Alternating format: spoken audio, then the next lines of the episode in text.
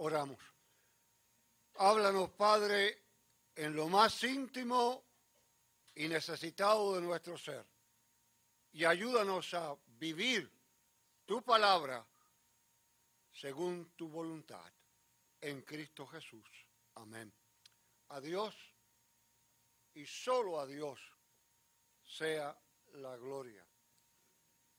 Es interesante cómo Dios coloca ocasiones o personas en la vida de uno que lo marcan para siempre mientras estamos en esta trayectoria.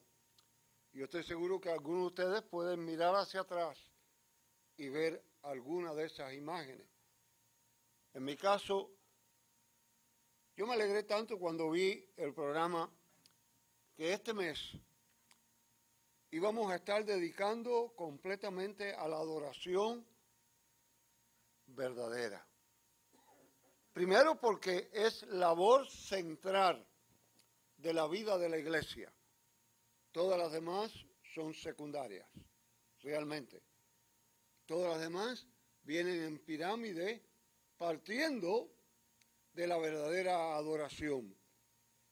Y me impactaba porque de ese tipo de personas que lo marcan a uno, en mis 12 años, y créame que ha pasado bastante hojas de almanaque después de eso, mi pastor, que en aquel tiempo me parecía un pastor viejo, quizás hoy yo parezco mucho más viejo que lo que él parecía en aquel momento, enseñaba la clase de catecismo para unirse a la iglesia. Y él era sumamente celoso en el aspecto de la adoración. Algo se me pegó. Y exigía aprender unas cosas y me impactó con la idea de que ustedes me oyen muy a menudo referirme a ustedes y referirnos a nosotros como congregación. La congregación en tal lado, la congregación en más cual lugar. Y pocas veces yo me refiero a la iglesia, porque él me impactaba, la iglesia es una. Y al ser una, tiene muchas congregaciones. Y esas congregaciones, por la distancia, por el idioma, por las circunstancias, por el tamaño, no se pueden reunir todas. Y se reúnen en millones de lugares, pero se reúnen en una iglesia. Y los hace iglesia la proclamación verdadera del Evangelio y el servir correcta y decentemente y en orden los sacramentos. Lo demás puede ser cualquier otra cosa, aunque lleve el título menos iglesia. Y como adoramos en distintos lugares y en distintas circunstancias, ocurre el gozo de encontrarnos. Y esta mañana a mí me ocurre eso. Cuando yo paso vista en el coro y veo caras queridas que la distancia los ha llevado a otras congregaciones. Y veo en la congregación personas que por razones de distancia no están siempre con nosotros. Y están aquí hoy. Se cumple para mí ese hecho maravilloso de que somos una congregación de una iglesia maravillosa que se congrega y aquí quizás como pastor viejo me llena de emoción y de alegría ver caras que sirvieron, que sirven y que están sirviendo donde están. Qué maravilla el poder identificarse con la adoración. La adoración es uno de esos privilegios que Dios da hablan de una humilde y sencilla mujer que pasaba mucho trabajo y dedicaba horas enteras tejiendo para poder vivir. y se enfermó. Y estuvo bastante enferma. Un buen médico en la comunidad la atendió hasta que la vio bien y un buen día le dijo, ay, qué alegría tengo. Puedo decirte que estás curada. Ahora bien, hay algo que tengo que ordenarte. Diga usted, doctor. Trabajarás como tú siempre lo haces para sostenerte, pero el domingo has de descansar completamente. Has de estar en casa todo el día. Y ella le dice, ay doctor, yo no podré ir a mi congregación. Y le dice, no, pero no te preocupes. Dios y la congregación podrán pasar muy bien sin ti. Y ella le dice, ay, eso yo lo sé muy bien. Pero el problema es otro. Yo no puedo pasarla muy bien sin Dios ni mi congregación. Era el sentido de ser parte, el sentido de adorar. Y cuando nos encontramos en ese sentido de adoración, en el segundo mandamiento, hay varias cosas que debemos anotar y debemos clarificar y debemos adoptar. La primera importante que yo veo aquí es, recuerden que tanto en la Mesopotamia como en Egipto, sí, habían almas nobles y almas sencillas y almas genuinas que adoraban a Dios y que buscaban, pero la inmensa mayoría del Medio Oriente había levantado ídolos, imágenes, para imaginarse a Dios. En algunos lugares era la luna, en el otro el sol, en el otro las estrellas. En el antiguo Egipto, en un momento dado, los gatos eran el Dios que adoraban. El pueblo de Israel no estuvo exento, de esto. El pueblo de Israel se dejaba empujar y se dejaba empujar de una manera bien directa y creaba sus propios ídolos. No hay que hacer mucho esfuerzo para recordar el famoso becerro de oro. No hay que recordar el peligro de cada vez que se ligaban con pueblos vecinos que entraban en matrimonio, adoptaban las religiones paganas que los rodeaban. Y Dios, que es absoluto. Y algunos de ustedes pueden tener diferencia con esto. Y yo lo lamento.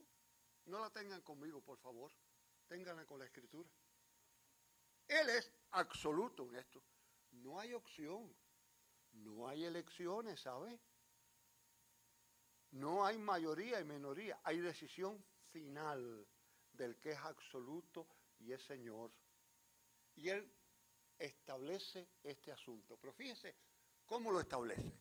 Primero, recuerden en este pasaje que para mí tiene tanta importancia en la salsa ardiendo.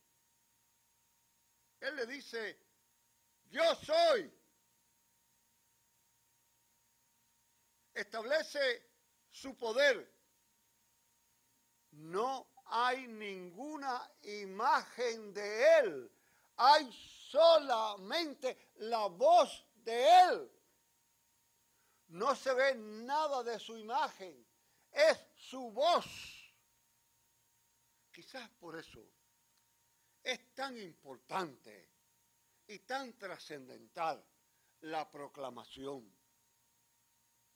Si usted analiza toda la presencia de Dios, siempre su voz tuvo un lugar determinante. El oír su voz clarificó todo el procedimiento. El oír su voz a través de su santa palabra sigue siendo determinante. Ahora bien, ¿está prohibido toda obra de arte? Está prohibida toda pintura. Está prohibida toda escultura. Hay algunos grupos en Pensilvania a los cuales yo debo confesar que yo siento una simpatía inmensa por ellos en los Amish. Que usted puede visitar alguna casa de ellos y no hay absolutamente ninguna decoración que represente nada, porque ellos toman esto al grado literal extremo. Si usted lee el pasaje completamente, usted va a descubrir que realmente la prohibición es hacernos imágenes o ideas de Dios, rendirle culto, rendirle alabanza, inclinarse ante ellas. Pero el verdadero arte no tiene nada que ver con este asunto si se mantiene como arte. Y como arte, usted lo disfruta, pero puede haber otras áreas donde usted crea sus propias imágenes. Quizás las crea en su corazón. Quizás la crea en sus relaciones de familia. Quizás la crea en sus relaciones políticas. Quizás la crea en su condición de raza. Quizás en el país donde nació. Quizás en su posición económica. Tal vez en su título universitario y lo convierte en el centro, eso también es idolatría. Eso también es hacerse imagen de Dios. Eso también es dudar y violentar la orden de que no te harás imagen cuando dependes de otra cosa que no sea la soberana voluntad de Dios. Interesante que para amar una cosa, usted tiene que conocerla. Y para adorar a Dios, tiene que conocerlo. ¿Y cómo lo va a conocer? ¿Cómo lo va a conocer si no puede hacerse imágenes? Sabe que la mejor manera es siguiendo sus huellas. Y usted me dirá, ¿cómo sigo sus huellas? Ah, es tan fácil seguir las huellas de Dios este mundo que se creó por su palabra, de nuevo aquí su voz, por su palabra, este mundo está lleno de las huellas de Dios. Para mí, ustedes me han oído muchas veces decirlo, una huella muy en clara es una mañana con el sol saliente, Oaxaca. Ahí están las huellas directas de Dios un campo de Guajana con el aire dándole, un flamboyán lleno de esplendor, una familia que se cuida y se atiende uno al otro. Y usted dirá, ¿y cómo es esto? ¿Recuerdan lo que se nos dice? No te harás imagen, sin embargo, las escrituras nos tienen claro que nosotros fuimos hechos a imagen y semejanza de Dios. Por consiguiente, cada vez que violentamos a otra criatura, violentamos a Dios. Cada vez que maltratamos a otra criatura, maltratamos el hecho de Dios. El mismo Jesús nos dice, cuando le preguntan, enséñanos, tanto tiempo, si me habéis visto a mí, has visto al Padre. Jesús, sus atributos, su perdón, su misericordia, su bondad, su excelencia, su vida viene a ser las huellas perfectas para conocer y adorar a Dios. Sí, hay una advertencia. Y la advertencia no puede ser más clara. No harás esto. y las consecuencias son dolorosas. Pero hay una recompensa. Y algunos se rompen un poco la cabeza con los últimos versículos que le dice de generación sobre generación. Hay una cosita ahí que me gustaría notar con ustedes. Primero, esa es una forma bíblica de decir la cosa. Y lo que representa es la incorporación de la totalidad, no es el personalismo, sino es la corporación final. Y fíjense que dice segunda, tercera generación, pero inmediatamente después habla de su misericordia a millares, a los que le aman y guardan sus mandamientos.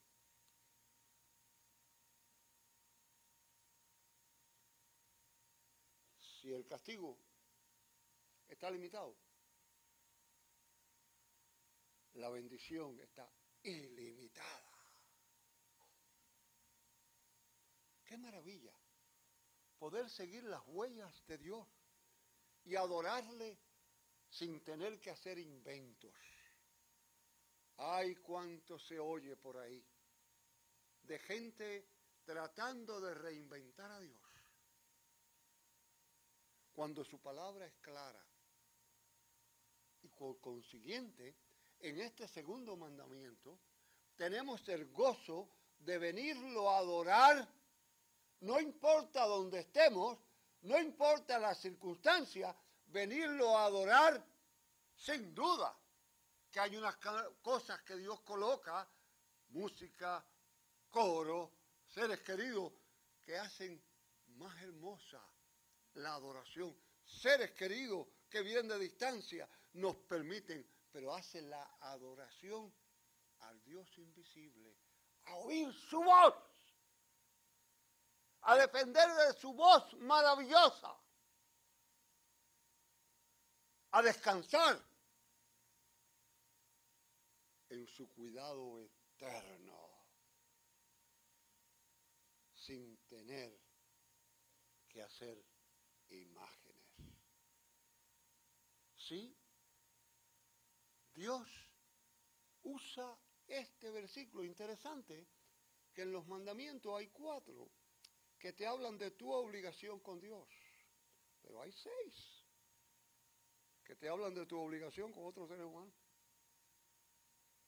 Y este segundo te habla de una manera vívida tu obligación a cómo adorarás. No es lo que se oye muchas veces por ahí, oh, yo adoro a mi manera el absoluto de Dios te marca directamente cómo lo harás y a quién lo harás. Y por consiguiente, la adoración tiene que ser gozosa. No puede ser de cara de Viernes Santo a las 3 de la tarde. Tiene que ser alegre. Tiene que ser feliz. Decentemente y en orden, pero con mucha alegría con mucho gozo, porque estamos oyendo la voz del que nos liberó. Es interesante que cuando Él entrega los diez mandamientos, primero, primero, libera al pueblo de la servidumbre de Egipto. Primero lo libera de servidumbre a servicio. A mí me encanta esa expresión. Hemos sido liberados de servidumbre a servicio. Hemos sido liberados de odio a amor. Hemos sido liberados de envidia a compartir. Hemos sido liberados de irresponsabilidad a responsabilidad. Hemos sido liberados de contiendas a amor.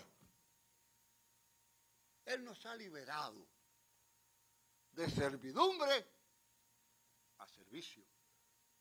La adoración es servicio genuino. En la vieja iglesia escocesa, un buen pastor celoso de su congregación, con quien yo puedo identificarme muy fácil, tenía en su congregación una anciana sumamente humilde, en un área muy pobre y fría de la vieja Escocia.